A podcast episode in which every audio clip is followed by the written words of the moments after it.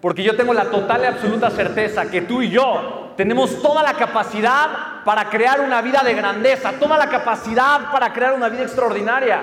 Pero no todos son aquellos que eligen vivir esa vida. No todas las personas abrazan ese potencial, no todos los seres humanos toman esa decisión.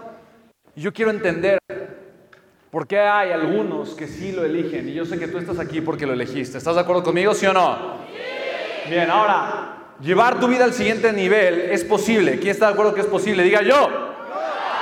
Pero requiere energía. No pasa de la noche a la mañana. Requiere constancia. ¿Estás de acuerdo conmigo, sí o no?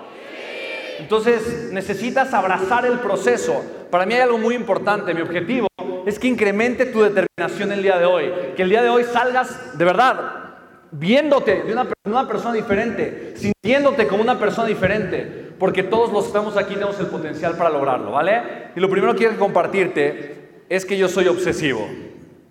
Obsesivo, así, obsesivo, obsesivo, obsesivo, obsesivo.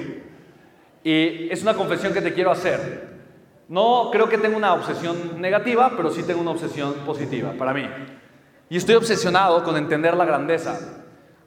Soy obsesivo porque tuve un accidente, tuve una embolia. Yo a los 16 años escuché a los doctores decir que yo iba a perder la vida.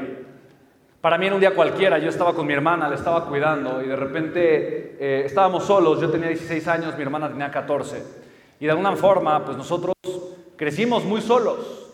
Te voy a contar un poco de esa historia más adelante, pero de alguna manera yo la fui a acompañar a mi hermana al, dentista y cuando de repente eh, me di cuenta no íbamos a llegar, íbamos a tomar el metrobús, vivíamos en la Ciudad de México íbamos a tomar el Metrobús por todo Insurgentes, porque obviamente teníamos que tomar transporte público. Y llegó un momento donde me, le, dije a mi hermana, Amy, no vamos a llegar, tenemos que regresar a la casa y ver qué podemos hacer. Había un coche viejo de mi mamá, mi mamá estaba fuera de la ciudad, no se había llevado el coche, y yo acababa de cumplir 16 años. Acababa de sacar mi permiso para conducir. Así que le digo a mi hermana, Amy, ¿y si yo te llevo manejando? Así que carreritas a la casa. Y cuando estábamos a punto de llegar a la casa, yo de repente sentí como si me fuera a desmayar. ¿A quién de aquí le ha sucedido que se levanta muy rápido y de repente todo se pone negro? ¿Te ha pasado? ¿Sí te ha pasado alguna vez?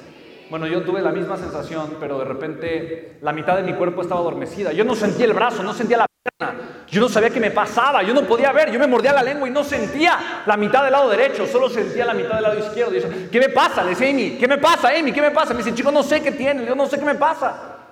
A las pocas horas yo estaba en un hospital, me empezaron a hacer estudios y yo recuerdo cuando estaba así, en una sala como esas, y de repente yo estaba escuchando cómo los doctores le decían a mi abuelo, que fue el que me llevó al hospital junto con mi hermana, decían, Señor, lo siento mucho, pero lo más seguro es que su hijo, su nieto, perdón, pierda la vida.